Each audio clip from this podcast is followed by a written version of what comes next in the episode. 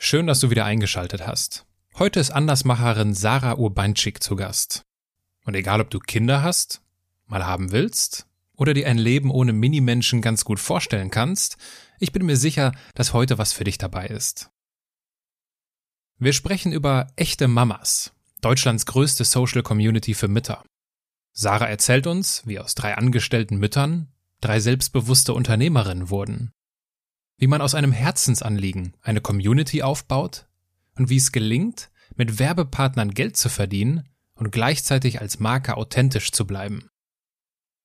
Wir sprechen auch über die echte Mama. Sarah erzählt, warum sie keine Angst mehr hat, Entscheidungen zu treffen, warum ihr Handtaschen nicht mehr so wichtig sind und wie sie Familie und Unternehmen unter einen Hut bekommt. Da Sarah eine sehr neugierige Gesprächspartnerin ist, erfährst du auch so einiges über mich zum Beispiel, was einer meiner früheren Traumberufe war. Wieso es mich nicht kalt lässt, wenn Menschen keine Kinder haben wollen? Und mit welcher Marke ich einen lebenslangen Werbedeal abschließen würde. Und falls du wissen willst, wie Sarah und ich dabei so aussehen, kannst du dir das Ganze auch auf YouTube ansehen. Den Link, den findest du in den Show Notes.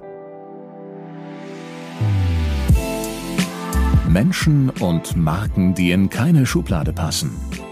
Inspiration für Leben und Karriere. Das ist der Andersmacher Podcast mit Wirtschaftswissenschaftler, Model und Berater Dr. Aaron Brückner.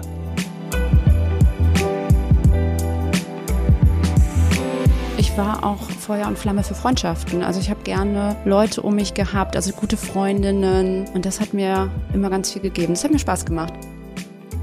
Wir haben ein 60 Dollar WordPress-Theme gekauft und ähm, haben abends äh, nach dem Job, nachdem wir die Kinder ins Bett gebracht haben, angefangen, echte Mamas aufzubauen. Aber halt wirklich einmal in sich reinzuhören, was ist das, was ich schon immer machen wollte? Also was ist das? Bevor es losgeht, grätsch ich noch einmal kurz dazwischen. Ich möchte dir kurz eine Rezension vorlesen, über die ich mich sehr gefreut habe. Lenny75 schreibt bei iTunes interessante Gäste, kluge Fragen, gut recherchiert und eine überaus angenehme Stimme. Die Soundqualität ist übrigens auch sehr gut. Danke, Lenny. Vielen lieben Dank für das Feedback. Besonders bei angenehmer Stimme musste ich schmunzeln. Wurde mir doch letztens noch von jemandem gesagt, dass ich eine eher hohe Stimme hätte, die sich für Radio gar nicht so eignet. Ja gut. Zum Glück bin ich hier nicht im Radio, sondern in meinem Podcast und zum Glück habe ich Zuhörer wie dich, Lenny. Meld dich doch gerne bei mir über Mail, Instagram oder bei LinkedIn. Meinen Kontakt findest du auch in den Show Notes. Ich würde dir als Dankeschön dafür, dass du dir die Zeit für eine Bewertung bei iTunes genommen hast, gerne eine kleine Aufmerksamkeit zukommen lassen. Und bevor es soweit ist, jetzt erst einmal viel Spaß beim Zuhören. Sarah, Herzlich willkommen in meinem Podcast. Hi Aaron. Du bist ja heute aus Hamburg gekommen mit der Bahn und da bist du durchs Ruhrgebiet gefahren. Du kommst ursprünglich aus dem Ruhrgebiet. Wie ist das so für dich, wenn du durchs Ruhrgebiet fährst? Wie ist das nach Hause kommen? Total schön, ehrlich gesagt. Ich verbinde ähm, nur schöne Erinnerungen erstmal mit dem Ruhrgebiet, weil ähm, ich mag das, ich mag die Menschen, ich mag äh, wirklich dieses offene und auch dieses direkte Reden. Und ich mag auch die Umgebung. Ich mag dieses schnelle von Stadt zu Stadt kommen. Und deswegen ist das immer für mich total schön herzukommen. Über Leute aus dem Pott, du hast es ja gerade selbst gesagt, das wird ja denen nachgesagt, ne? So dieses direkte. Bist du so direkt? Total, total. Und ich muss mich selbst ganz oft auch bremsen. Also in, in, in dem Gespräch jetzt darfst du direkt sein. Äh, das ist Sinn der Sache, ich kann damit auch umgehen. Und ähm, du kennst das Spiel ja ein bisschen. Du weißt, was zu Beginn eines jeden Gespräches kommt, und zwar ist das der Steckbrief. Dein Name? Sarah Obeinschik. Dein Alter? Ich bin noch 37. Deine Heimat? Ähm, jetzt Hamburg. Deine Geschwister? Keine. Dein Vorbild? Ich habe keins. War das schon immer so? Das war schon immer so, ja. War das für dich immer so klar, so ja, ich habe halt kein Vorbild? Oder hast du dir manchmal gedacht, warum habe ich eigentlich kein Vorbild? Ähm, nee, das war für mich schon immer klar, weil ich einfach Schwierigkeiten habe mit so Idealisierung von Menschen. Ich suche Mhm. ja immer nach, okay, was ist, was ist, was stimmt da gerade nicht? Oder ähm, ist das alles so perfekt? Und ähm, deswegen war das schon immer so. Und ich eifere auch nicht so gerne Menschen nach. Ich bin gerne Okay. bei mir selbst und ähm, ja, versuche dann nicht irgendwie. Mit, mit, mit wem würdest du denn mal gern zu Abend essen? Gibt es da so jemanden, der dir einfällt? Zu Abendessen? Hm? Freie Wahl. Nee, mit meinem Freund. das ist ganz schön schwer, das so zu koordinieren. Finde ich äh, schöne, schöne, schöne Antwort. Äh, wenn wir schon beim Abendessen sind, äh, angenommen, du säßest dann im Anschluss an der Hotelbar. ja, Ihr hättet in einem Hotel zu Abend gegessen. Jetzt würdest du da aber alleine sitzen. Was würdest du trinken? ähm, Wasser oder Cola. Ich trinke ja keinen Alkohol. Trinkst keinen Alkohol? Warum, Nee. wenn ich fragen darf? Habe ich mal ähm, so für mich ähm, entschieden vor ein paar Jahren. Okay. Ja, ich glaube, das war so eine, also für mich eine total bewusste Entscheidung auch. Ähm, ich habe zum Beispiel auch noch nie eine Zigarette geraucht in meinem Leben und ähm, ähm, habe einfach für mich so entschieden, okay, erstmal schmeckt mir nicht. Also Ja. ich habe irgendwie noch nie Alkohol so getrunken, weil es irgendwie total lecker ist. Mhm. Und ehrlich gesagt mag ich auch nicht so diesen Zustand, betrunken zu sein oder so nicht mehr, ja, Herr meiner Sinne zu sein, mag ich nicht. Mhm. Und ich mag es auch nicht bei anderen gerne sehen. Das ist natürlich dann schwierig, weil ich wollte jetzt ja gerade erzählen, dass ich ja auch an dieser Hotelbar sitze. So, und du trinkst Alkohol. Und ich Du trinke, bist schon total äh, voll. ich, ich trinke, nein, das natürlich nicht, aber ich äh, würde mir dann schon zu später Stunde einen Weißwein gönnen, aber äh, ich habe auch kein Problem damit, äh, beim Wasser zu bleiben. Stellen wir uns das vor. Du sitzt an dieser Bar, ich sitze auch zufällig an dieser Bar und wir kommen ins Gespräch. Worüber würdest du dich am liebsten mit mir unterhalten? Über dich. Ich bin total interessiert an Menschen. Ich würde dich ausfragen. Hast du so eine Ich glaube, ich würde einsteigen mit irgendeinem Witz oder so, dass Okay. wir schon auf eine etwas vielleicht ja lockeren Ebene uns äh, treffen und dann würde ich dich äh, Sachen fragen. Hast du so, so eine magische Frage, die du so am liebsten stellst? Nee, das kommt dann wieder auf die Person drauf an. Also Okay. ja. Ich höre Ich- wirklich gerne auch Menschen zu. Also ich glaube, das ist etwas, was wir dann gemeinsam haben. Also ich bin auch ein sehr neugieriger Mensch und wir würden, wir würden uns dann wahrscheinlich äh, betteln darin, wer dem anderen die meisten Fragen stellt. Wer erfährt mehr über den anderen? Genau. Und ich würde dir aber irgendwann mit Sicherheit auch die Frage stellen, sag mal, bist ja hier ganz sympathisch mit deinem Wasser oder deiner Cola. was, was machst du eigentlich so beruflich? Dann würde ich sagen, dass ich Unternehmerin bin. Dann würden alle sagen, was heißt das? In, ich würde fragen, in was? Ja. Nicht was heißt, sondern in was. Ja, Genau. und dann äh, würde ich das nächste äh, Rätsel nämlich ähm, äh, machen, weil ich würde dann nämlich erzählen, dass ich echte Mamas gegründet habe. Ach so, das ist ja Marktforschung schon, ne? Ja. Ob's- Und dann wäre halt so, okay, was ist das? Was ist echte Mamas? Kommt ja dann auch äh, sofort danach. Und was ist es? Echte Mamas ist die größte Community für Mütter. Und dann fragt jeder, okay, was ist denn eine Community? Und das ist es wirklich schwer zu erklären. Also im Endeffekt sind wir ein Medienunternehmen Mhm. mit der Zielgruppe Mütter. Ähm, aber für mich ist es ja noch viel mehr als das. Und das ist manchmal wirklich schwer, so auf einen Satz runterzubrechen. Gibt's das nicht? Also habt ihr nicht jetzt auch so aus, also So ein Elevator-Pitch ja, oder genau, so. so, so, so eine Punchline, so das sind wir, so ein Slogan. Gibt's das nicht bei euch? Ja, doch. Also wir sagen, wir sind das Zuhause für Mütter. Wir sind die, ähm, wir sind eine Community und kein klassisches Online-Magazin oder ähm, sowas sagen wir schon. Mhm. Ähm, aber für mich ist es halt einfach ganz oft schwer zu erklären, weil es nicht für mich, ich könnte jetzt ganz klar sagen, okay, es ist ein neues Medienunternehmen. Mhm. So, weil wir machen Content. Wir haben eine Website, wir haben, wir füllen Social Media Accounts, wir machen Podcast. Ähm, das könnte man erstmal ganz runtergebrochen jetzt komplett als Medienunternehmen so verstehen. Aber für mich ist es halt einfach mehr. Es ist halt ähm, so, steckt so viel Gefühl, die Emotion, deswegen Community. Und es ist manchmal schwer zu erklären. Umso passender, dass wir jetzt in aller Ausführlichkeit uns darüber unterhalten wollen und auch versuchen herauszufinden, wie es denn dazu gekommen ist, ne? wie echte Mamas entstanden ist, in der Hoffnung, oder ich bin mir ziemlich sicher, dass das dann der Fall sein wird, dass die Zuhörer oder die Zuschauer auch nachempfinden können, was du damit meinst, ne? was so dieses Gefühl ist, was dahinter steckt. Und äh, bevor wir aber hm, da irgendwie inhaltlich einsteigen, würde ich dich möglicherweise auch an so einer Bar fragen. Stell dir doch mal vor, du müsstest ein Buch über dein Leben schreiben. Wie würde der Titel lauten? Mm, wahrscheinlich wäre es jetzt ein motivierender Titel, der andere motiviert, also sowas wie Geh deinen eigenen Weg, der wirklich andere motiviert, etwas zu gestalten, ähm, etwas zu tun mhm. und immer bei sich selbst zu bleiben. Sowas. So in, in der Art, ja. Schreibst du selbst? Schreibst du gerne? Ja, ich schreibe wirklich gerne. Das ist äh, ganz lustig, dass du das fragst, weil ich wirklich gerne schreibe, aber ähm, ich glaube, ich schreibe nicht besonders gut, ehrlich gesagt. Oh, wer hat dir das denn gesagt? Ähm, das hat mir niemand gesagt.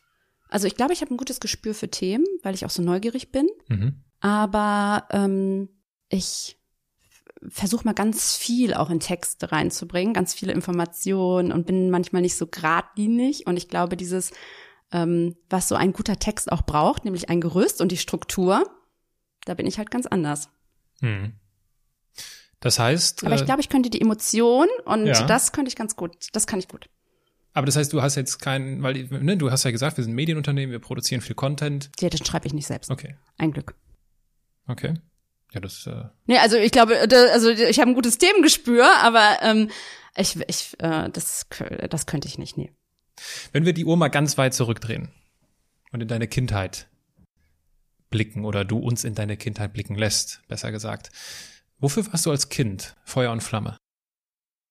Mm, ich habe super gerne gelesen, also schon immer. Also ich habe mich, ähm, äh, ich habe alles so, was es zu lesen gab, irgendwie ähm, ja genommen, habe das, habe mich da ähm, auch informiert. Ich habe viel gelesen und ich war auch Feuer und Flamme für Freundschaften. Also ich habe gerne Leute um mich gehabt, also gute Freundinnen, und das hat mir immer ganz viel gegeben. Das hat mir Spaß gemacht, Freundschaften zu schließen, in der Gruppe zu sein auch. Und ähm, ja, ich habe gern gelesen.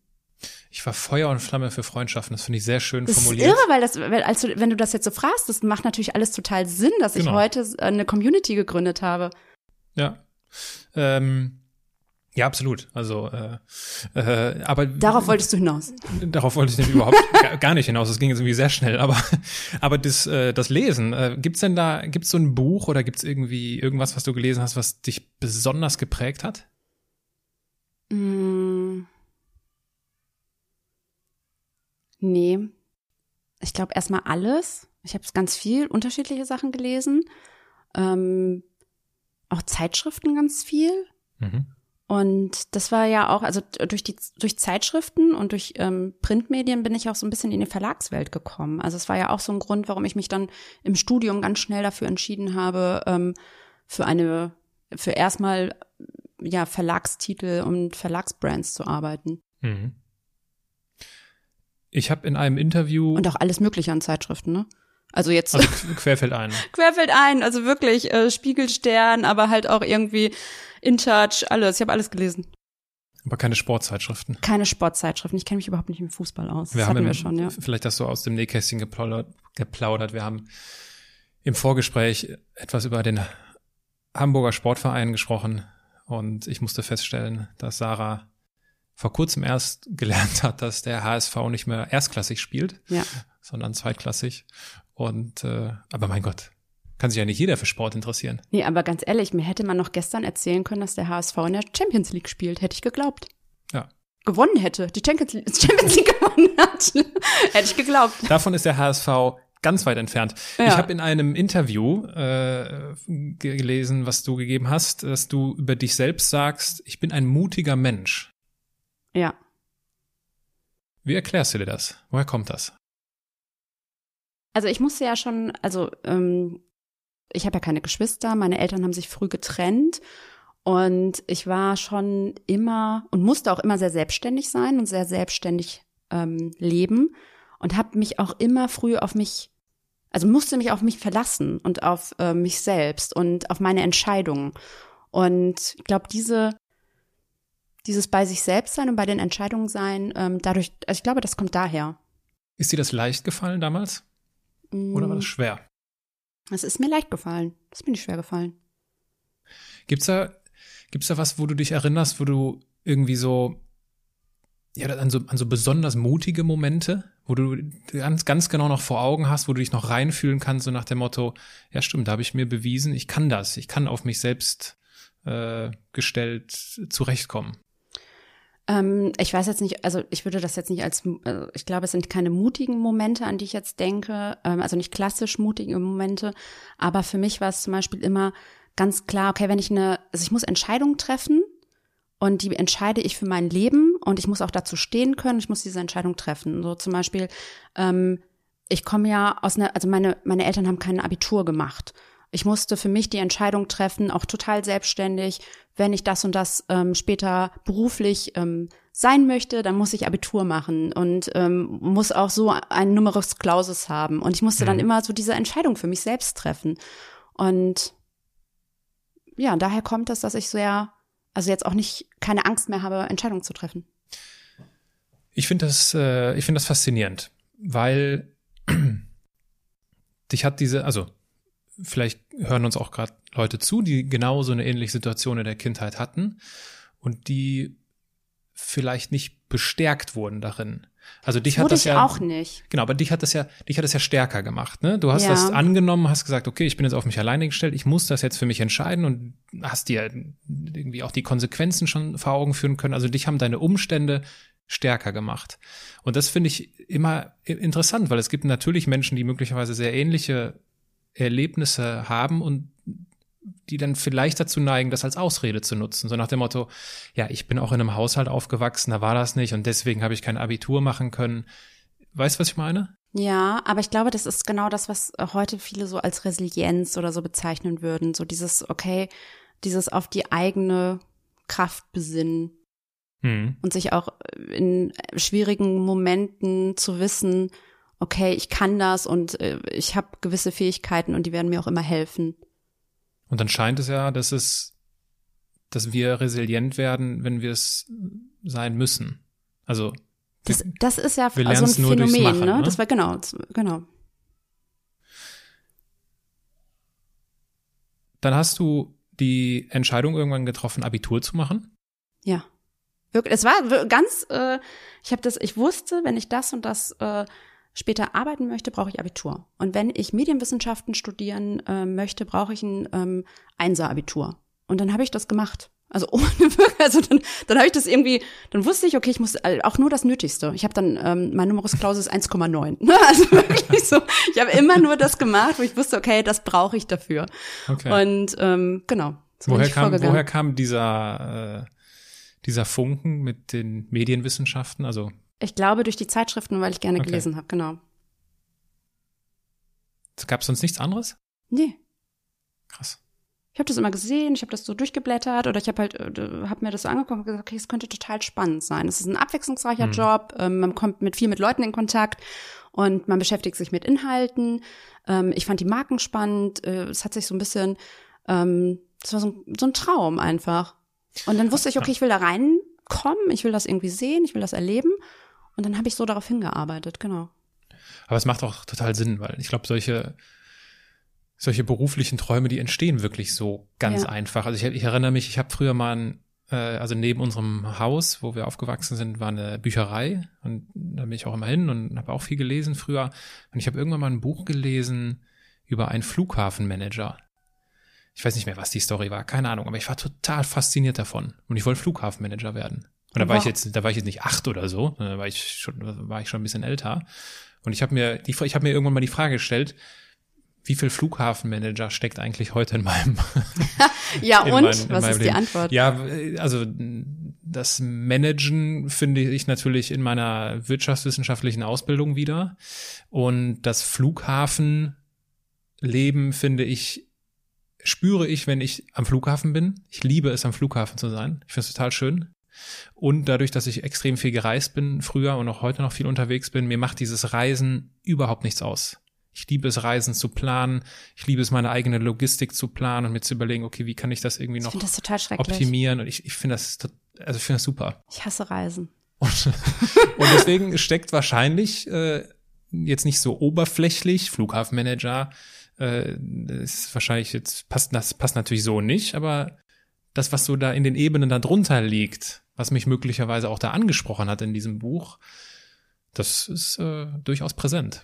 Ja, das stimmt. Also ich hatte dann noch, ich glaube, also wo ich jetzt so darüber nachdenke, es gab noch einen zweiten Berufswunsch. Das wäre irgendwas mit Kunst oder was wirklich gewesen. Ähm, und am Ende war ich, glaube ich, so bei ähm, Mediengestalterin, Designerin so in dem Mhm. in der Ecke. Ähm, und dann ist aber was anderes geworden. Aber ich wusste, es gibt nur diese zwei Wege, A oder B. Also irgendwas mit Kunst oder irgendwas mit Medien. Genau. Ist ja so der Klassiker, ne? Ich will Ja. irgendwas mit Medien machen. War das Ja. so? Nee. Ne? Nee? Nee, also es war schon relativ klar, ich will Okay. in eine Redaktion, ich will für eine ähm, journalisti journalistisch tätige Brand arbeiten. Also es war jetzt nicht einfach irgendwas mit Medien. Ich habe auch ganz, ähm, da war ich wirklich strukturiert, weil ich habe verschiedene Praktikas gemacht, einmal beim Radio, beim Fernsehen, habe mir also genau ausgesucht Mhm. auch, ähm, wo ich später arbeiten möchte. Also ich bin da immer konkreter geworden auch. Ich habe mal so ein paar Namen mir notiert. Du warst beim Stern, bei OK, Ja, genau. bei der Grazia. Das ist meine, mein, meine, meine Vorliebe für Unterhaltung. Ich genau. habe ja gerade schon In Touch, In Touch gesagt. Und, äh, und dann bist du die, äh, bei, bei anderen Medienhäusern bist du dann die Karriereleiter hochgeklettert. Wenn du dich an damals er erinnerst, so in die Zeit, wo du da arbeitest und auch, ich vermute mal, voll drin aufgehst, weil das ist das, was du machen wolltest und äh, jetzt plötzlich diese Magazine, die du früher gelesen hast, jetzt selbst gestalten konntest. Was hat Karriere für dich damals bedeutet? mh, früh Führung zu übernehmen, also einfach in einer so einer Teamführung irgendwann mal zu sein, das war für mich wichtig und ich war da auch sehr zielstrebig und das war so, ich möchte auch Geld verdienen, auch so, ähm, ich möchte finanzielle Mittel haben und genau, ähm, Verantwortung zu übernehmen. Und wenn du heute überlegst, was Karriere für dich heute bedeutet, inwiefern unterscheidet sich das oder ähnelt es dem? ja, heute geht's mir viel mehr um Vereinbarkeit. Ich möchte ein gutes Gleichgewicht zwischen meiner Familie und meinem Job haben.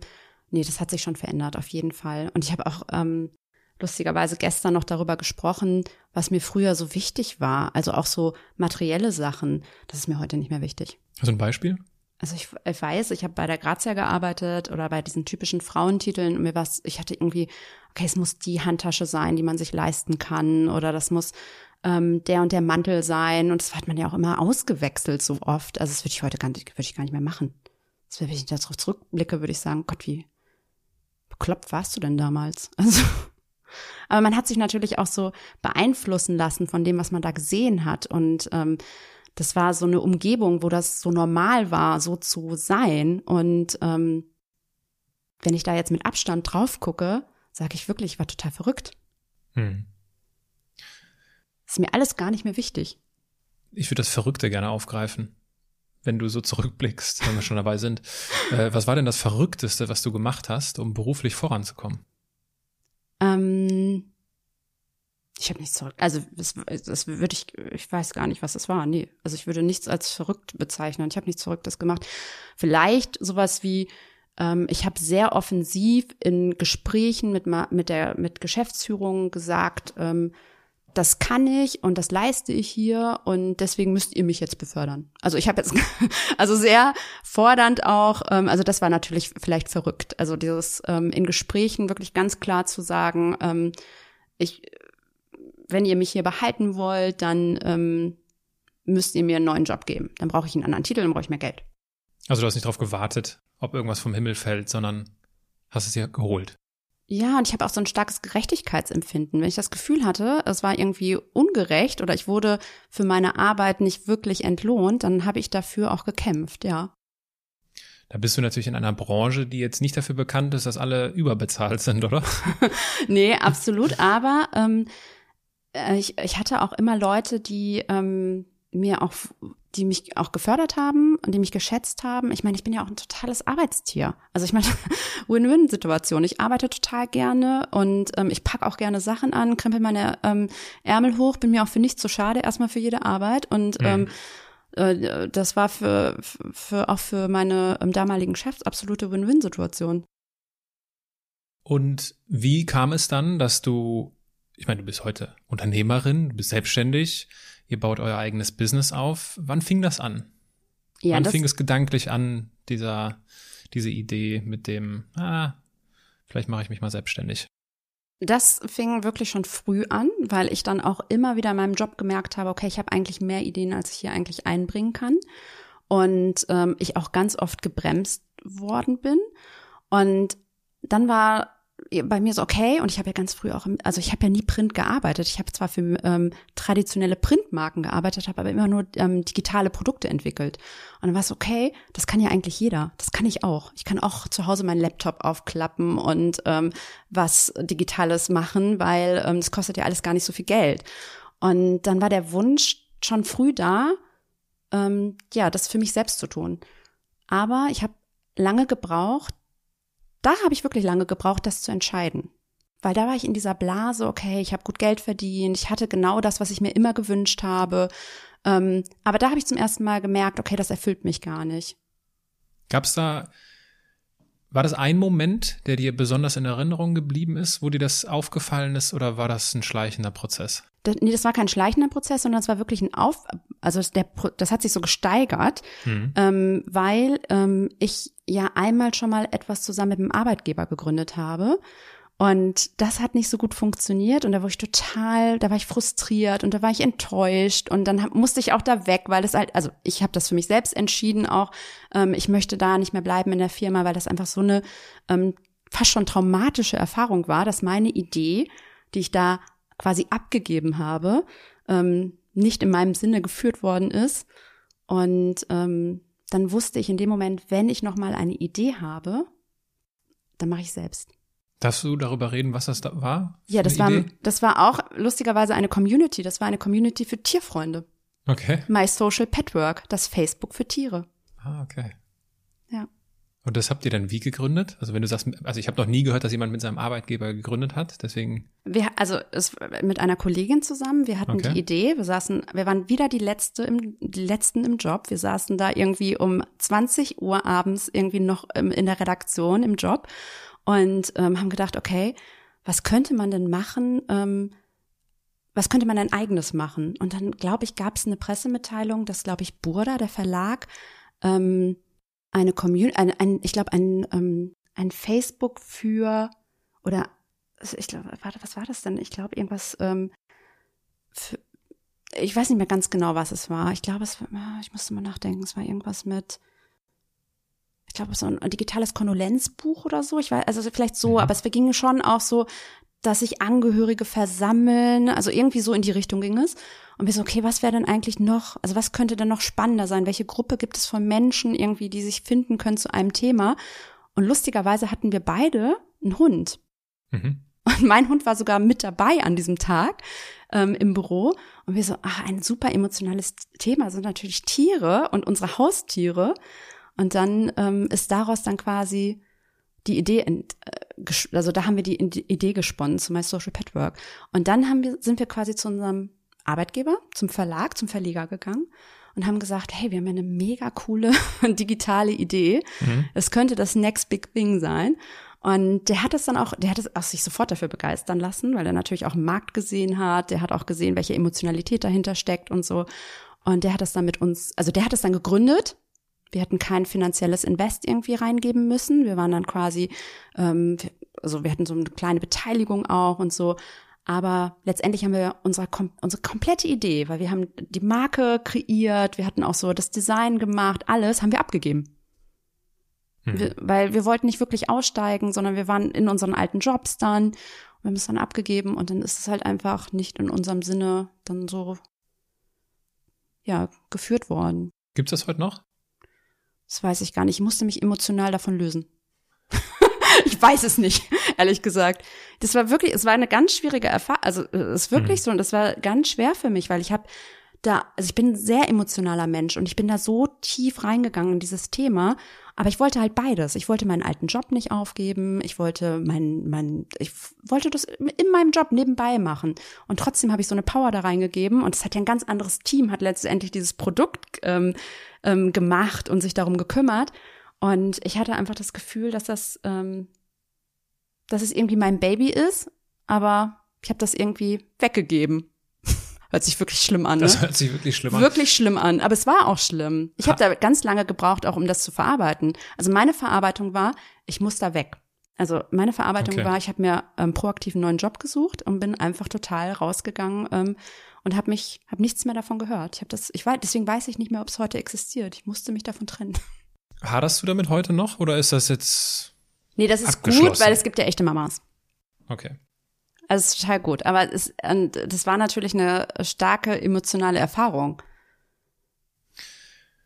Und deswegen würde ich niemandem raten, wenn man so eine Idee hat, wo man so wirklich so eine Leidenschaft und so, eine, so ein Gefühl auch für entwickelt, weil das war ja so ein starkes Thema für mich, ähm, würde ich sagen, okay, erstmal für sich selbst, das, äh, ja, selbst auszuprobieren. Mhm. Das hast du dann gemacht. Ja. Und jetzt finde ich ja, also, sich selbstständig machen zu wollen, Ja. ist ja so das eine. Das wollen ganz viele. Ja, irgendwann mache ich mich mal selbstständig. Ist tatsächlich zu machen, ist was ganz anderes. Was war ausschlaggebend dafür, dass du es dann tatsächlich gemacht hast? Also die Erfahrung mit My Social Pet Work auf jeden Fall. Also das war, ich saß halt, das war wieder genau das Gleiche. Ich saß ähm, wieder nur beim anderen Verlag äh, auf meinem ähm, Stuhl, saß, war die letzte im Büro und es kam die ganze Zeit, kamen so Insights und Studien irgendwie, die ich gesehen habe. Ich war ähm, Digitalleitung und habe halt so äh, gelesen, dass Mütter eine total aktive virale Zielgruppe sind, dass da total ein starker Markt ist. Und äh, dann habe ich gesehen, okay, es gibt ein kein digitales Produkt, das eigentlich wirklich gut ist für diese Zielgruppe. Ich habe dann ähm, und dann habe ich wieder diese Idee gehabt und ähm, ja, da habe ich in dem Moment gedacht, ich bin doch jetzt nicht so blöd und äh, äh, gib das Mhm. wieder ab, sondern ähm, jetzt müssen wir es machen. Und wie Und hast du es gemacht? Wie ging das dann? ich bin absolut keine Solo-Gründerin. Also ich brauche immer ein Team, Freundschaften, da auch schon wieder, ähm, äh, dir, dass es zusammenkommt. Ich habe, ähm, wir waren zu dritt. Ich habe aus meinem ähm, aus meinem Kollegenkreis einfach zwei Frauen gefunden, mit denen ich mich total gut verstanden habe, ähm, beruflich verstanden habe und ähm, die auch etwas gründen wollten. Wir waren wirklich auch in der gleichen Situation und dann haben wir das gewagt. Und das hat mich natürlich auch bestärkt, jemand zu haben, der auch das Gleiche will. Das hat Mhm. mir auch noch mal ein bisschen ähm, Mut gemacht. Ja, und wie kann ich mir das vorstellen? Wie sah das dann aus? Also habt ihr dann alle drei gekündigt auf einmal oder? Nee, das war genau das Gleiche eigentlich wie bei der, bei der ersten Idee. Wir haben ähm, nur, dass wir es selbst gemacht haben. Wir haben diese Marke kreiert, wir haben also alles total selbstständig. Wir haben ähm, uns den Namen, also wir hatten erstmal die Idee, okay, es muss was für die Zielgruppe Mütter sein. Auch da war es wieder so, dass wir selbst persönlich involviert waren, weil wir waren schon Mütter.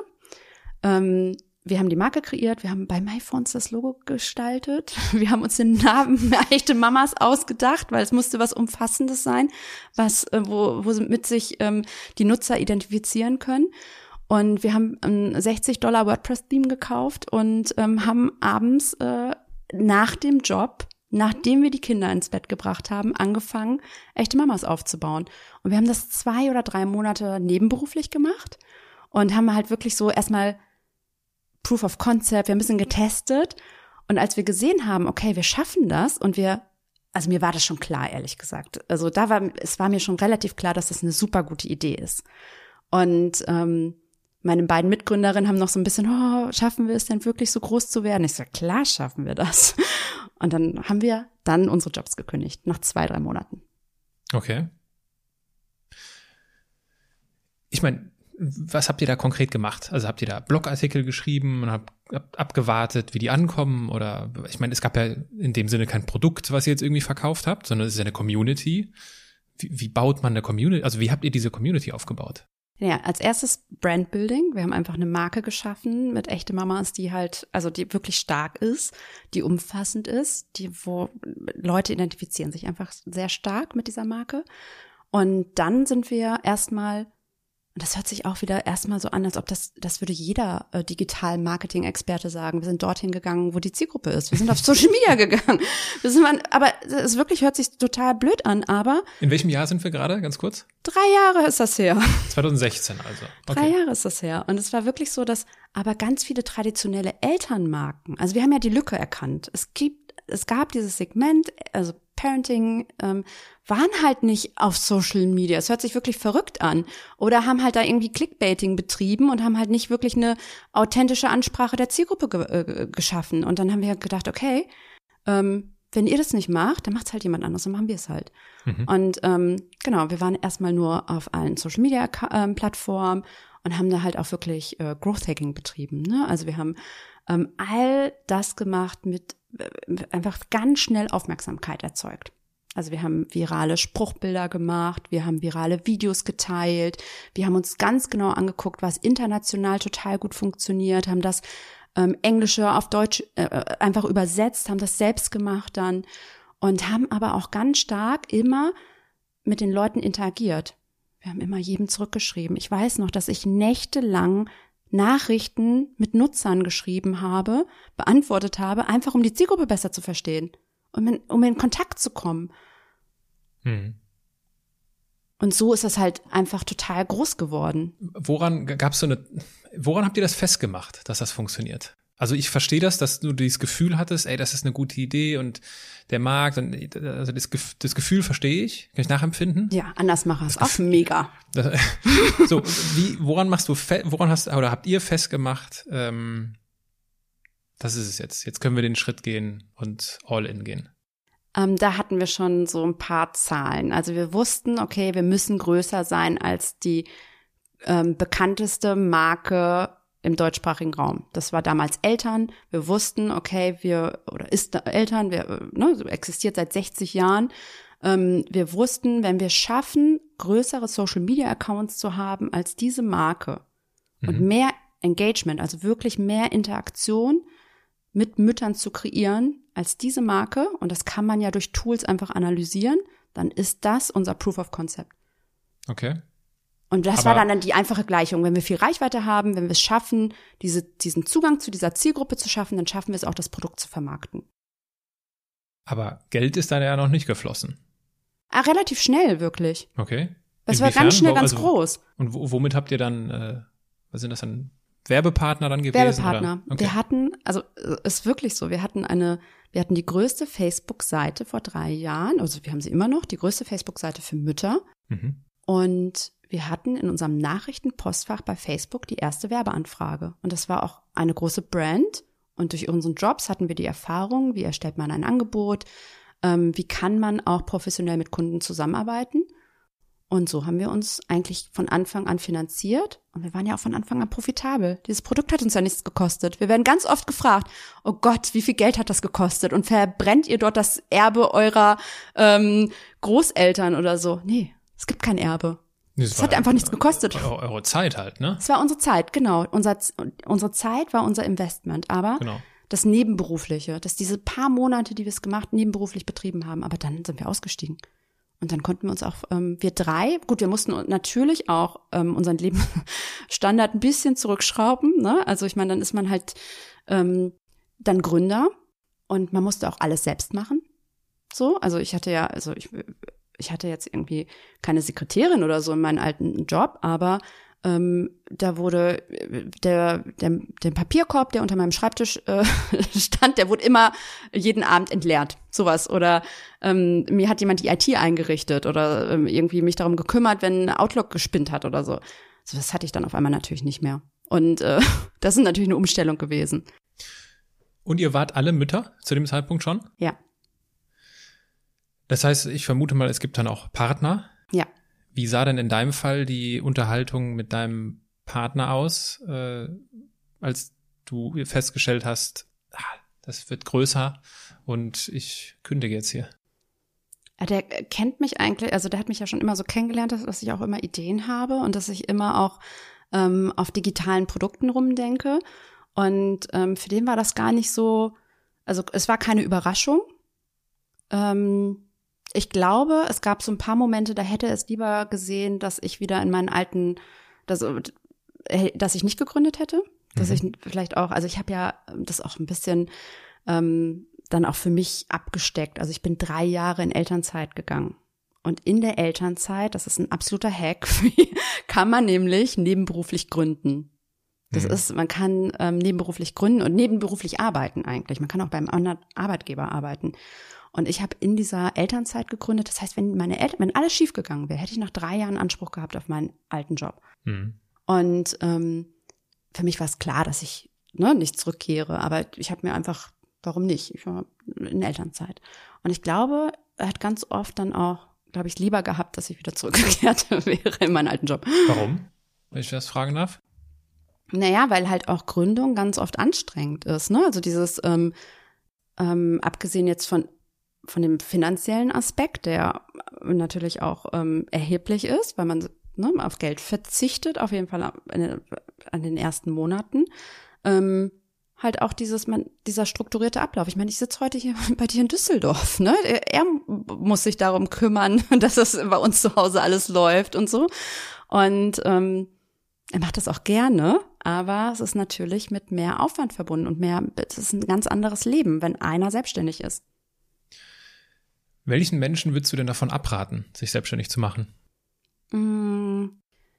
Also, ich finde es wichtig, zum einen eine Idee zu haben, die man irgendwie schon getestet hat, wo man weiß, okay, ist wirklich ein Markt dafür da. Das finde ich total wichtig. Also, ich würde davon abraten, Menschen abraten, die halt nur träumen. Also, wenn es halt wirklich so was ganz, aber halt auch nie was machen oder nie was ausprobieren, halt nicht diese wichtigen Fakten wirklich mal analysieren, ist das wirklich eine Geschäftsidee? Weil am Ende müssen wir ja alle unsere Miete zahlen und ähm, das, das, das finde ich ähm, total wichtig, dass man das so ein bisschen absteckt. Und die, ich würde Menschen davon abraten, die zu sehr, ja, einfach. Ich finde total gut, wenn Leute träumen und ich bin ja auch, ne, also ähm, ich war ganz oft ähm, war ich in Gesprächen früher auch in meinem Job, da habe ich gesagt, ich habe die und die Vision und dann wurde mir immer gesagt, Helmut Schmidt hat gesagt, wer Visionen hat, soll zum Arzt gehen, Sarah. so. Und ich so, aber ich habe doch die und die Vision. Ähm, ich mag das total gerne, aber es muss halt auch ähm, irgendwann muss ja der muss man ja auch davon leben können. Also so eine so eine Aussage wie jeder kann sich selbstständig machen. Das glaube ich nicht. Nein, Okay. das glaube ich nicht. Ihr habt's gemacht. Ihr seid den Schritt gegangen und ihr scheint sehr erfolgreich dabei zu sein. Was denn oder was ist der Grund oder was sind die Gründe dafür, dass ihr erfolgreich seid? Wir, wir machen es einfach total gerne. Also wir lieben wirklich diese Marke. Wir stehen da total hinter. Und das meinte ich ja am Anfang, ich kann gar nicht erklären, was echte Mamas ist. Das ist für uns so viel mehr als nur ein, ein, ein einfach, das, wir verkaufen da jetzt nicht irgendwelche äh, Diätdrinks um äh, und äh, also das ist das also es ist nicht einfach irgendein Produkt, was wir nur herstellen, um Geld zu verdienen. Ähm, das ist toll, dass wir damit Geld verdienen, aber ähm, das ist unser das ist Wahnsinn, was dahinter steckt. Ich finde es total faszinierend, dass du das irgendwie nicht Dass, du ich das nicht so benennen Ja, ja, kann, weil es genau. ein Gefühl ist. Ja. Ich glaube, weil es einfach so total schwer ist zu benennen, weil es halt einfach wirklich ein Gefühl ist. Das ist so, ich weiß nicht, als ob ich, äh, ja, das ist einfach ein Gefühl. Ich mache das einfach so gerne. Ich liebe das richtig. Ja, also das, ich meine, das ist das, was ich dir sofort, das lässt sich sofort spüren, ja. Nur ich, ich stelle mir halt dann so aus, jetzt so aus Business-Sicht, Ja. ne, stelle ich mir so vor, es gibt auch so viele Situationen, wo man sich irgendwie kurz pitchen muss. Äh, Ich weiß nicht, ob es irgendwie Investoren bei euch gibt oder auch selbst wenn ihr irgendwie, keine Ahnung, du bist auf Beim einer Kunden Konf- stehen beim oder so. Kunden, bei einer Konferenz und es geht ja, es gibt ja so viele Situationen, wo es Sinn macht, in einem Satz kurz mal auf den Punkt bringen, hör mal, was ist das da eigentlich? Das finde ich total faszinierend, dass ihr Ja, das aber dann würde ich sagen, okay, wir sind ein verlagsunabhängiges Medienunternehmen oder würde halt genau diese Sachen sagen, ähm, Okay. die da auch von mir erwartet werden. Aber hier bei dir, ich ist wirklich, wir versucht dir näher zu bringen, wie viel da drin steckt. Aaron, du musst Kinder bekommen, du musst ein echter Papa werden. Das, äh, das werde ich, keine, keine Sorge. Ähm, echter Papa, äh, es gibt ja ähm, von echter Papas für echte Vorbehalte. Es gibt ja ganz häufig von, äh, und das wirst du schon tausendmal gehört haben. Und ich bringe es jetzt auch, ich habe jetzt gerade auch überlegt, ob ich überhaupt drüber reden will, weil es ist mir fast schon zu langweilig. Aber gerade weil du wahrscheinlich fast schon genervt davon sein wirst, spreche ich es an. Ihr seid mit Facebook in erster Linie sehr groß geworden, über diese Facebook Gruppenstruktur, sehr lokal basiert und das war so, ne, euer, euer Konzept, das einfach groß zu machen, die Marke. Aber Facebook ist doch tot, heißt es doch. Was also, entgegnest du? Für viele, die meisten Facebook-Seiten sind tot. Es ist immer noch das Netzwerk mit den höchsten ähm, Daily Active Users pro Tag. Ähm, ich sehe viel Potenzial in diesem Gruppensegment. Für uns ist es aber nicht so, dass wir uns von Anfang, also wir sind mit Facebook gewachsen, aber wir hatten auch, ähm, wir haben auch einen Instagram-Account, also wir sind überall. Und für uns sind einfach nur Facebook-Gruppen ein Tool, wo sich gerade die Interaktion einfach total gut abbilden lassen und so die DNA unserer unserer Brand. Ähm, aber wir sind ähm, Multi-Channel, wir sind überall. Also ähm, wir machen auch einen Podcast. Also das ist gut, aber am Anfang war das doch erstmal Facebook. Nee, ähm, wir, wir hatten ähm, unsere. Direkt alles? Alles. Also, okay. ja, der Podcast ist jetzt erst seit ähm, anderthalb Jahren oder so. Mhm. Ähm, nee, wir haben von Anfang an auf jeden Fall die Facebook-Familie quasi, ähm, äh, ähm, waren dort aktiv, also auf Facebook, Instagram, Facebook-Gruppen. Ähm, das haben wir alles gemacht, aber unsere Website war ja auch dann relativ schnell da und Newsletter und sowas. Ja. Aber das ist schon, also ähm, das hören wir natürlich schon immer wieder. Ne? Klar, also ja, macht es Sinn, sich noch auf Facebook zu konzentrieren? Ähm, unsere Facebook-Gruppenstruktur ist ja jetzt auch nicht so, dass wir da jeden Tag total viel Arbeit mit haben. Überhaupt nicht. Das ist ja eher so ein Franchise-Modell, wo Leute uns einfach kein Geld für bezahlen und halt einfach so regionale Gruppen gründen, mhm. damit sie dort halt so ähm, ja Treffen stattfinden lassen können und sich regional austauschen können. Ähm, aber ja, für uns einfach auch wichtig als Marke überall zu sein, klar. Wenn du, also stell dir vor, eine, eine Marke spricht dich an, mhm. kontaktiert dich und äh, du könntest mit einer Marke deiner Wahl eine Kooperation bis an dein Lebensende schließen. Mhm. Welche Marke wäre das? Also ähm, wüsste ich jetzt, also ich müsste ich mir genauer überlegen, ehrlich gesagt. Macht Sinn, was Macht mir wirklich jetzt so, ne? Das ist eine Lebensentscheidung hier ähm, bis, mein, bis an mein Lebensende. Ähm, also was auf jeden Fall für mich wichtig wäre, ist, dass es, also wir machen, also ich, dass, wenn das eine Kooperation ist für echte Mamas, muss die einen Mehrwert haben für unsere Community. Ist also, für dich, für dich persönlich. Für mich persönlich. Mhm. Da muss sie auch mehr, also es muss irgendwas sein, mit, mit der ich mich total identifiziere, mit der, ähm, ich wüsste gar nicht, was könnte das denn sein? Wüsste ich nicht. Was wäre denn deine Marke? Auf so Rückfragen bin ich nicht eingestellt. Ja, siehst du, ist total schwer zu beantworten. Ja, deswegen stelle ich ja die Frage. Ähm, die guten Fragen sind manchmal schwierig zu beantworten. Äh, ich habe mir tatsächlich auch noch, habe ich mir meine Gedanken darüber gemacht. Ähm, wir machen uns mal gemeinsam. Bis an dein Lebensende. Bis an mein Lebensende. Also es gibt natürlich schon so gewisse Sachen. Aber du musst einen emotionalen Bezug da, also ne, das muss ja eine Marke sein, die du nicht einfach gerne nur benutzt, sondern die du richtig emotional mit dir dann auch verbindest. Du kannst ja nicht sagen, okay, ähm, ich stehe total hinter meinem iPhone oder so. Also was, was, oder, ne, was wäre das denn für also, eine Marke? Wenn ich jetzt, wenn ich jetzt heute in, an diesem Tag diese Entscheidung treffen müsste, wüsste ich, für wen ich mich entscheide. Nein. ja, weil äh, es wäre Nike. Ja, weil du das Buch gelesen hast. Genau. Wir haben ja. ne, im Vorgespräch, ich habe davon geschwärmt, wie großartig äh, das Buch Shoe Dog ist vom Gründer von Nike, seine Autobiografie, eine absolute Leserempfehlung. Und äh, also und dieses, auch dieses gesamte, diese gesamte Gefühlswelt, so ein bisschen wie bei euch, was die ja in Just Do It haben. Also ja. wenn, wenn du dieses Buch liest, wirst, ja, dann kannst du das, dann ist das nicht mehr irgendwie ein cooler Spruch, ja, just do it, einfach mal machen, sondern du spürst, was dahinter steckt.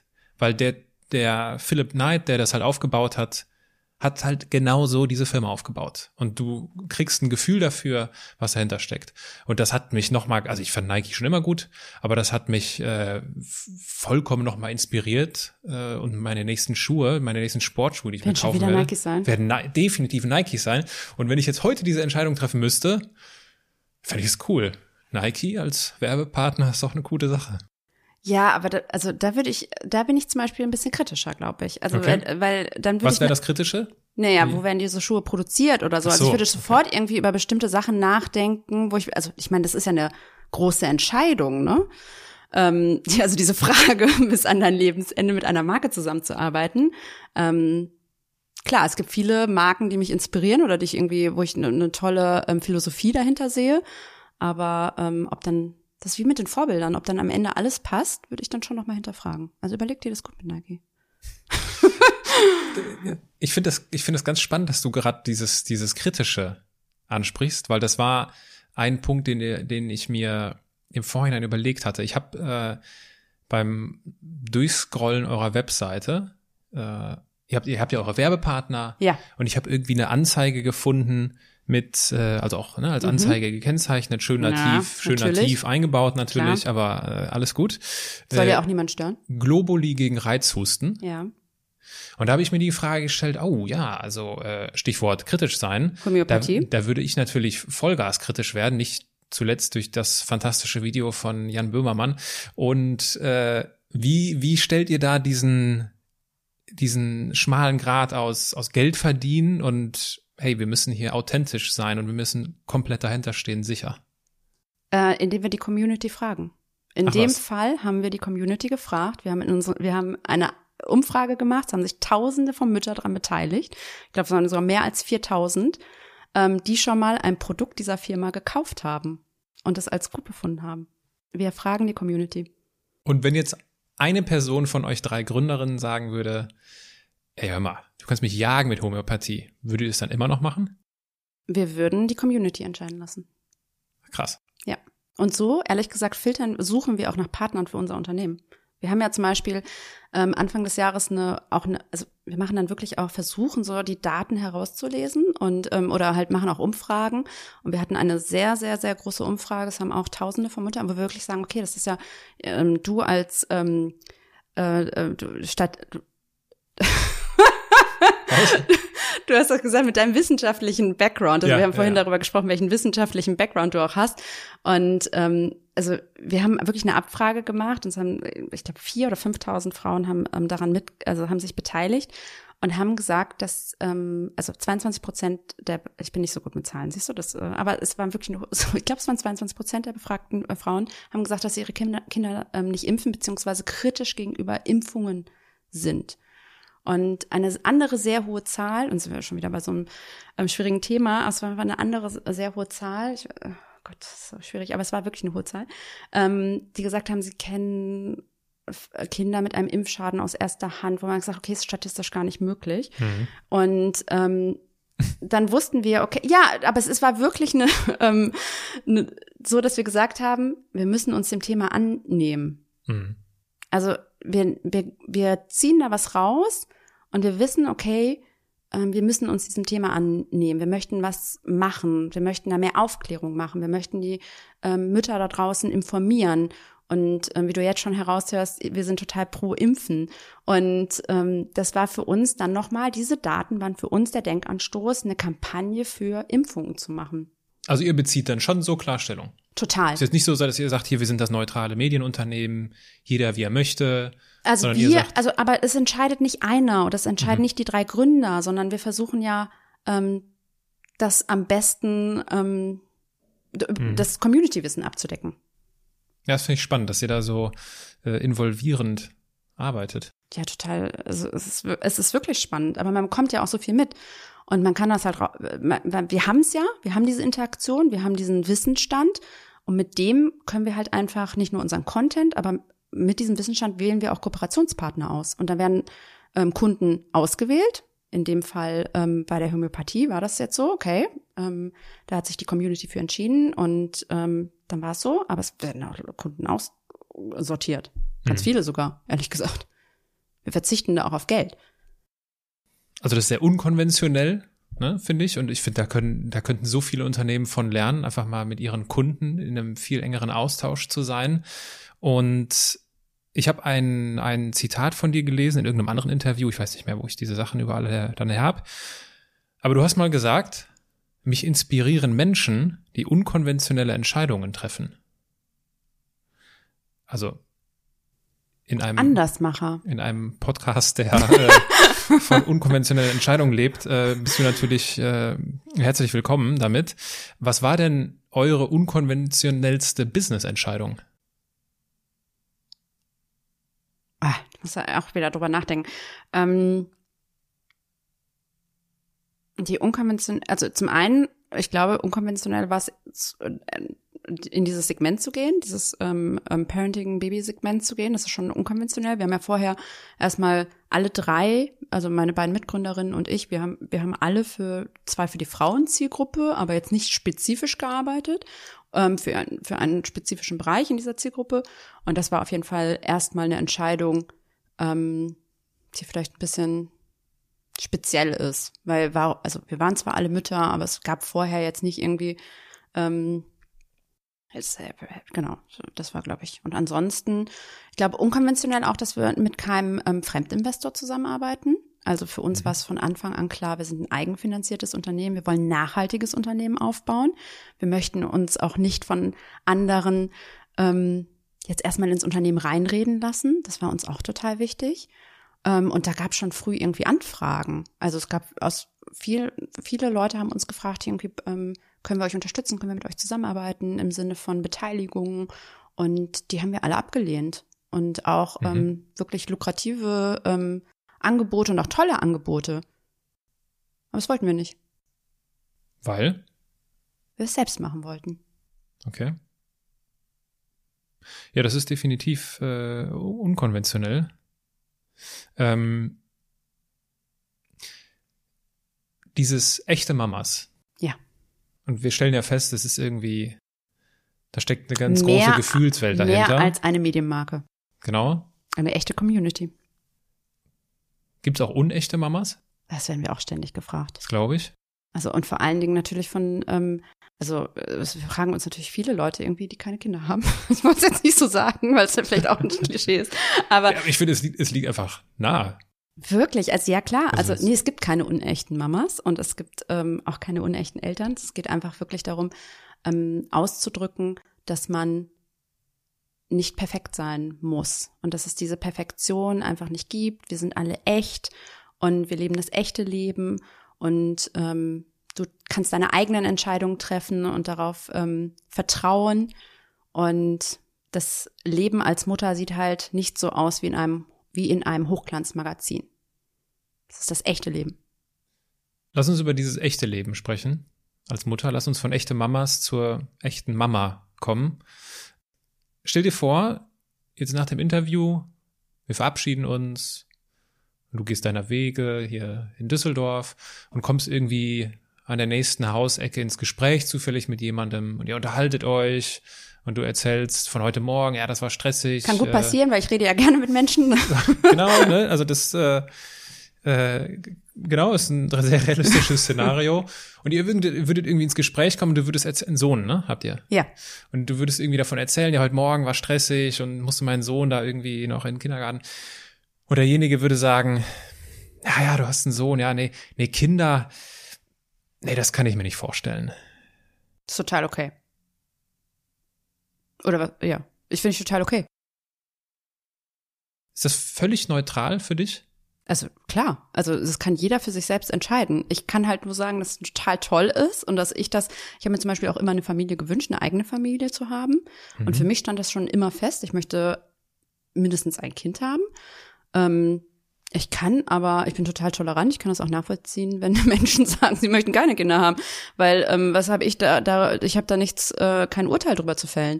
Hm. Aber ich kann einfach nur sagen, wenn, wenn derjenige mich dann fragen würde, ich glaube, ich würde nicht erstmal vor eingenommen sagen, okay, du musst es aber machen, das ist wirklich. Aber wenn er mich fragen würde, wie ist es denn, ähm, dann würde ich sagen, es ist mega anstrengend. Ähm, es bringt dich wirklich manchmal an den Rande des Wahnsinns, aber es ist einfach auch ein, das schönste Gefühl der Welt. Also ich will jetzt ja nicht. Für mich. Für, ich genau. kann es einfach nur so sagen. Also ich will alles andere als intolerant sein. Ich würde mich dann zumindest erkunden, ich versuche dann immer herauszufinden, okay, warum? Was ist da so der Grund, ne, dass da so die äh, Kinderaversion irgendwie überwiegt? aber mit in mir drin. Die sind total laut. Also, ich meine, ich die. Kinder, die sind total laut, die fassen alles an, die, die klebrigen Hände, du. Ich meine, äh, früher, was ich für eine schöne Wohnung hatte oder was wir für eine schöne Wohnung hatten, das ist alles zerstört jetzt mit dem Vierjährigen. Also wirklich. Aber du spürst halt eine Liebe zu deinem, zu deinem Kind, das ist wirklich Wahnsinn. Das ist so schön. Und ähm, ich kann einfach nur sagen, also wir haben, wir, äh, wir haben das auch ganz oft bei echte Mamas, dass wir es natürlich besprechen. Ich meine, du hast den ganzen Tag manchmal Stress mit so einem Kind, aber wenn das Kind dann abends mit dir kuschelt und du siehst irgendwie und das, man ist sich so nah und man, man, man hat so diese, das ist wunderschön, das ist ganz toll. Also alles wieder vergessen, wirklich. Dann hat man das, dann äh, guckt man in die Wohnung und denkt, ach wie schön, dass hier alles zerstört ist. Ich erzähle dir eine kurze Anekdote dazu, weil mich lässt das nicht so. Ich finde das total faszinierend, dass sich das so kalt lässt. Und natürlich akzeptiere ich das, wenn jemand keine Kinder haben will. Also mir am Ende des Tages völlig egal, was dann der, derjenige macht. Aber mich macht das in so einem Moment, vor allem manche Leute haben das ja so richtig fast schon aggressiv, so, ne, Kinder finde ich ganz schlimm und äh, das, also mich, mich berührt das, Ja? weil ich finde das, ja genau, ich finde das, ich finde das schade, wenn ich sowas höre und ich muss immer an eine Situation denken. Als mein einer Großvater noch gelebt hat, der wurde recht alt, er ist im 98. Lebensjahr ist er gestorben und er war ein paar Jahre bevor er verstorben ist, war er ein, äh, an einem Weihnachten bei uns, ist immer so von einem seiner Kinder zum nächsten, ne? Und in dem Jahr war er bei uns, ich glaube, das war, weiß nicht, 2007 oder sowas. Und wir sind fünf Kinder, meine Eltern und dann halt mein Großvater. Und es war ein sehr kalter Winter. Und wir haben, da wo ich herkomme, in Altenkirchen gibt es so einen Teich. Und der war zugefroren und dann wird darauf Schlittschuh gefahren und Eishockey gespielt und so weiter und so fort.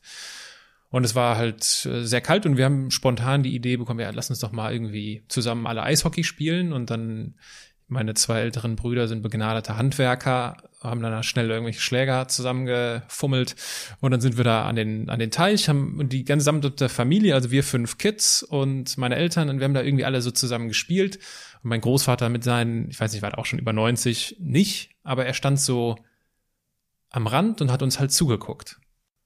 Und ich dachte mir in dem Moment, also ich habe das ganz bewusst wahrgenommen, wie mein Großvater da steht, seinem Sohn, seiner Schwiegertochter dabei zuschaut, wie er mit fünf seiner Enkelkindern, zehn hat er in Summe, und dann denke ich immer an die Leute, nee, Kinder finde ich, ich will auf keinen Fall Kinder, finde ich ganz schlimm. Dann denke ich mir, was machst du eigentlich, wenn du 93 bist? Und das macht mich dann, deswegen berührt mich das. Ja, aber vielleicht auch, weil du aus so einer großen Familie kommst. Weil ich zum Beispiel habe auch viele Freundschaften. Ich kann mir auch gut vorstellen, dass man im Alter irgendwie durch sein, dass Familie nicht unbedingt nur Kinder bedeuten äh, muss, sondern halt auch irgendwie Freundschaften und was man sich so, ähm, dass es nicht unbedingt Familienmitglieder sein muss. Also, dass- also dass Familie einfach ein größerer Begriff ist dann. Ähm, vielleicht, weil du so viele, ähm, weil du ja viele, weil ihr wirklich zu fünft Kinder wart auch Mhm. und ähm, weil du das so erlebt hast und dieses Bild hast. Ja. Ja, absolut. Also natürlich, das hat mich total geprägt. Aber das ist, das ist so ein, kein einschneidendes Erlebnis gewesen, aber das, da wurde mir so bewusst, was das, was das ausmacht, Fa- Familie zu haben. Ja, und ich habe ja zum Beispiel keine Geschwister. Also ich habe ja ne, keine Geschwister. Und ähm, es gibt schon auch so, wenn ich darüber nachdenke, ich hätte mir halt immer einen Bruder oder eine Schwester halt gewünscht, ne? Und ähm, deswegen halt auch der Wunsch nach, dass ich auch selbst ähm, ein, ein Kind habe und eine Familie habe. Und also ich kann das total gut nachvollziehen. Also ich kann das ne, aus, aus, auch von meiner Seite so gut total gut nachvollziehen, aber ich kann es auch verstehen, wenn, ja, nee, bin ich so. Kann ich auch nachvollziehen, wenn Leute keine Kinder haben wollen. Du hast eben. Ist halt total schön, eine Familie zu haben, eine eigene Familie. Das kann Genau. auch ein größerer Begriff sein, ja. Ist natürlich auch äh, totaler Stress, das ist auch klar. Und äh, das ist ähm, vollkommen richtig. Du Aber darüber sprechen halt die wenigsten. Also ich glaube, Echte Genau. Mamas ist ja auch so erfolgreich geworden, ähm, weil halt zum ersten Mal ausgesprochen worden ist, gerade für Mütter, dass halt nicht immer alles so rosarot ist. Und in deinem Leben wird es ja diese nicht rosaroten Momente geben mit Ja. einem Sohn. Wie, wie findest du in all diesem Trubel dann Ruhe? Was ist so, was ist so deine Rückzugstaktik? Also ich brauche auch wirklich ganz viel Ruhe. Das ist äh, auch, ähm, habe ich für mich auch irgendwie mal herausgefunden. Ich mag es halt einfach ähm, mit vielen Leuten zu reden, aber auf der anderen Seite brauche ich auch ganz viel Ruhe. Und ähm, meine Taktik, meine Rück einfach auf der Couch zu sitzen, zu lesen, ein Buch zu lesen, ähm, aber dann auf alleine. Und das Kriegt ihr hin? Das, Oder ist das, das äh, die Zeit nehme ich mir. Also okay. das muss sein. Also das äh, habe ich das ähm, muss dann sein. Und dadurch, dass ähm, wir uns ja auch ähm, sehr viel teilen, also wir, wir, wir so ein 50-50, also wir leben ja ein 50-50-Modell in unserer Familie. Ist ja nicht so, dass ich jeden Abend das Kind ins Bett bringen muss. Ähm, können wir uns das auf jeden Fall so einrichten, dass jeder von uns, jetzt haben wir aber auch nur ein Kind, ähm, sich die Zeit ähm, für sich selbst nehmen kann. Und das machen wir auch. Was heißt das? 50-50-Modell? Vielleicht kannst du Äh, ein mein. Freund hat seine Arbeitszeit reduziert. Als Mhm. wir, als, als unser Sohn auf der, ähm, auf der Welt war, hat er seine Arbeitszeit reduziert. Ähm, und wir teilen uns halt alles zu 50-50. Also abwechselnd. Wir bringen das, also heute bringt, also heute bringt mein ähm, Freund das Kind ins Bett, morgen würde ich das sein oder auch zur Kita bringen. Und wir sind halt beide im Alltag involviert. Bei uns gibt's halt nicht einen, der alles macht. Und genauso, also teilen wir uns den Job, wir teilen uns das Finanzielle alles 50-50. Ähm, das ist uns einfach wichtig. Und dadurch können wir uns aber auch natürlich Zeiten für uns nehmen. Das klingt nach einer einfachen Lösung, aber ich stelle mir das sehr das schwierig ist die vor. schwierigste Lösung. Das ist Ja. wirklich die schwierigste Lösung. Es klingt so, ja, wir teilen uns das alles 50-50, morgen ich, äh, heute er. Was sind da so die größten Challenges im, im Alltag, im Elternalltag? Naja, also ich meine, wir haben die, die Challenge, dass ich selbstständig bin und ähm, dass mein Freund als Reisejournalist auch oft unterwegs ist. Also die Challenge ist, dass man natürlich irgendwie Wochen hat, so wie jetzt auch, ähm, wo irgendwie jemand unterwegs ist oder ähm, und da muss der Alltag irgendwie, also die Organisation ist die Challenge. Ähm, immer im Gespräch zu bleiben und sich auch nicht wichtiger nehm, zu nehmen als den anderen. Also das ist ja immer total, also das würde ähm, fatal sein. Also wenn Mhm. ich immer sagen würde, okay, mein Job ist aber wichtiger als deiner, ähm, das geht natürlich nicht. Aber diese Momente wird es doch geben, ne? Ja, klar. Dass es irgendwie zwei kollidierende Termine gibt, beide sind wichtig Ja, gibt's ja auch. und dann Da muss man sich einigen. wird gelost. Nee, also muss man sich einfach einigen. Ähm, und das ist natürlich, das ist der Struggle an diesem Modell, dass man halt immer wieder ähm, sprechen muss und neu diskutieren und verhandeln muss. Und das ist auch echt, manchmal ähm, sind das große Streitereien, aber für uns einfach total, also es ist und bleibt unser Modell, weil wir beide, also mein Freund und ich, und das spreche ich jetzt einfach mal für ihn mit, wir haben durch dieses Modell, ähm, haben wir es geschafft, ähm, äh, beide ähm, noch Zeit für uns zu haben, für sich selbst zu haben und einfach, ja, alles, von allem etwas zu haben. Genau. Mhm. Auch vom Job. Also ich habe jetzt nicht aufgehört zu arbeiten. Mein Freund halt, ähm, ist jetzt nicht ähm, nur auf der Arbeit, sondern verbringt auch Zeit mit der Familie. Also wir schaffen es durch dieses Modell, von allem etwas zu haben. Total anstrengend, aber es ist für uns das richtige Modell, ja. Und so was wie eine Nanny oder so zu haben und dann weiterhin aber noch irgendwie voll zu arbeiten, jetzt aus seiner Sicht, oder war das keine Option? Oder warum habt ihr das, warum macht ihr das nicht? Nee, das machen wir ganz bewusst auch nicht. Also ist einfach ähm, für uns die Entscheidung, dass wir sehr viel Familienzeit einfach ähm, haben möchten. Da hat sich einfach, da haben sich die Prioritäten wirklich geändert, auch ähm, seit wir ein Kind haben, dass wir einfach sagen, okay, ähm, kein Geld der Welt kann das aufwiegen, ähm, ähm, kann unsere Zeit aufwiegen mit unserer Familie, die wir drei haben. Und das, ähm, das Mhm. verbringen wir auch ganz bewusst dann auch immer miteinander. Okay. Ich habe auf eurer Webseite gelesen, Aber das müssen auch, auch beide gerne machen, ne? Also das ist ja auch ein Modell, beide müssen dem total Ja, zustimmen. gut, das steht außer Frage. Das ja, aber das ist so, ne, das ist halt auch so, du kannst ja niemanden überreden, klar. äh, zu sagen, okay, du musst jetzt, äh, also muss auch jemand finden, der genau diese gleiche Ansicht hat wie du. Mhm. Und das nicht nur vier Monate, sondern Genau. Ist ja schon, Genau. ist ja schon ein grundsätzliches Ja, da Commitment. hatte ich wirklich Glück, weil wir haben das nie richtig ausdiskutiert oder so, als wir uns kennenlernten, sondern wir hatten, ich weiß auch nicht, wir haben Wie uns will man sowas auch ausdiskutieren? Naja, aber ich meine, es gibt viele Leute, die das auch, glaube ich, früh ansprechen. Ne? Ich will Kinder. Ähm, Ach so, ja. Gut, so, das, aber, all- aber ja. ne, wie wollen wir, wenn wir Kinder hätten, wie würden wir das machen? Würdest du arbeiten gehen? Würde ich zu Hause bleiben? So. Und wir haben das eigentlich nie besprochen. Mhm. Da hatte ich einfach, glaube ich, vielleicht war es auch ein bisschen naiv, aber ich hatte Glück. Ich habe jemanden gefunden, der genau das gleiche, die gleichen Prioritäten im Leben hat wie ich. Auf eurer Webseite habe ich was gefunden. Äh, wo habe ich's?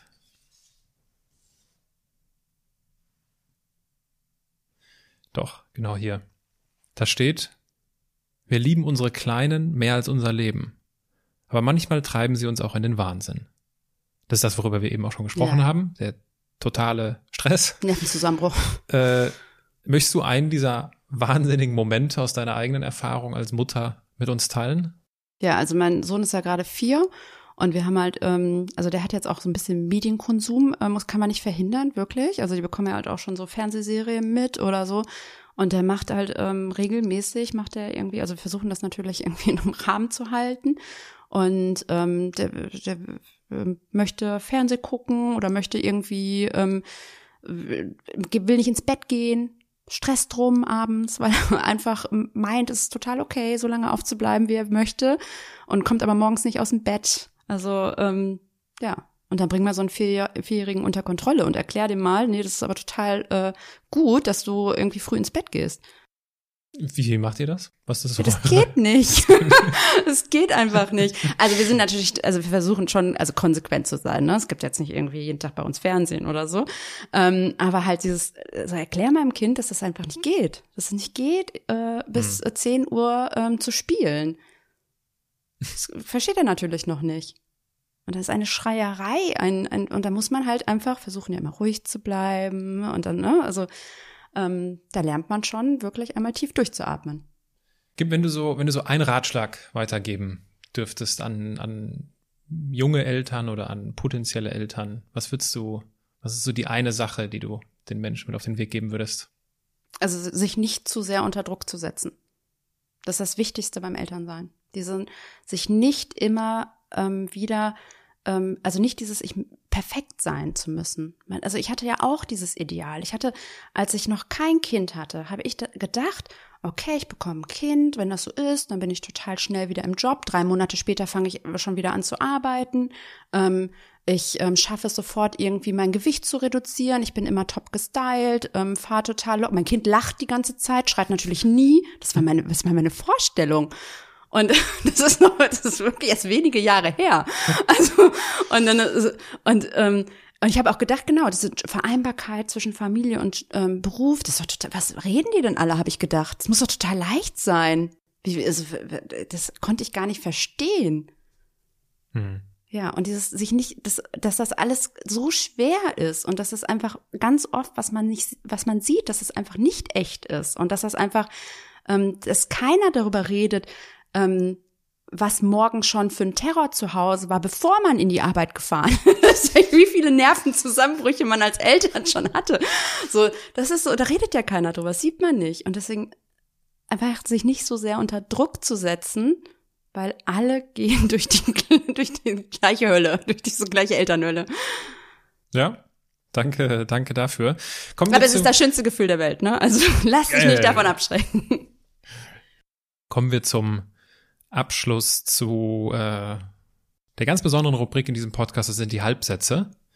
Ich gebe dir einen Satz vor, du beendest ihn spontan, ob kurz oder lang, das dir überlassen. Okay. Ganz in meinem Element bin ich, wenn? Ja, jetzt könnte ich, also es gibt zwei Sachen, also man spontan antworten. Ja, aber es ist spontan ist mir in den Sinn gekommen, ich bin ganz im, äh, in meinem Element, wenn ich bei echten Mamas arbeite, aber, aber bekommt auch genauso in den Sinn, bin ich, wenn ich mit ähm, Zeit mit meinem Sohn, mit meinem Freund verbringe. Also wenn du bei echte Mamas arbeitest und echte Mama bist. Genau. Macht auch irgendwo. Beide Situationen. Also ich habe sofort an diese Situation im Büro gedacht, mhm. aber gleichzeitig habe ich daran gedacht, wir fahren ja immer mit der Familie nach Föhr, wie schön es ist, wenn wir drei im Strandkorb sitzen und uns einen Blick aus, ähm, ja, auf den, aufs Watt haben. Eine schöne Vorstellung, im Strandkorb sitzen. Ich bin eine Andersmacherin, weil ich mich getraut habe, ähm, aus einer, einer etwas ganz Neues zu machen. Und weil ich ganz oft anders denke. Wenn ich beginne an mir zu zweifeln, dann besinne ich mich auf meine Fähigkeiten. Wenn ich nur noch eine Woche zu leben hätte, dann würde ich nur noch Zeit mit meinem Freund und mit meinem Sohn verbringen. Was ich bis heute bereue, ist, dass ich mich nicht schon früher selbstständig gemacht habe. Ich bin froh, dass du es gemacht hast. Sonst hätten wir nie die Gelegenheit bekommen, uns äh, darüber zu unterhalten, wie das war und wie das ist mit den echten Mamas und der echten Mama. Bevor sich die Zuhörer überlegen können, mit wem und ob sie diese Folge teilen möchten, Gibt es etwas, was du uns abschließend mit auf den Weg geben möchtest? Und das vielleicht auch im Kontext von anders machen und meiner Mission, dass ich mit diesem Podcast anders machen, normal machen möchte. Ähm, einmal wirklich in sich zu horchen, was man wirklich genau machen möchte, was man selbst. Ähm, müssen wir jetzt aufhören zu reden? Hm. es hat irgendwas gepiepst in deiner Wohnung. Aber die ist nicht so wichtig, die Kamera. Aber halt wirklich einmal in sich reinzuhören, was ist das, was ich schon immer machen wollte? Also was ist das? Und bei mir war das, ich wollte schon immer selbstständig sein. Ich wollte was eigenes machen und ich möchte was eigenes für mich selbst arbeiten und mit, mein, mein, mit meiner Arbeit etwas gestalten. Und das einmal für sich selbst herauszufiltern. Und das, ähm, ja, würde ich jedem mit auf den Weg geben, das einmal zu tun. Wirklich sich sicher zu sein, dass das, was man macht, auch das ist, was man will. Liebe Sarah, ich danke dir für deine Zeit. Ich danke dir für deinen Besuch. Und ich freue mich darüber, dass ich dieses Gefühl, von dem du gerade sprichst, habe, wenn ich solche Gespräche führe. Und äh, danke für die Einblicke in dein Leben. Gerne. Hat total viel Spaß gemacht.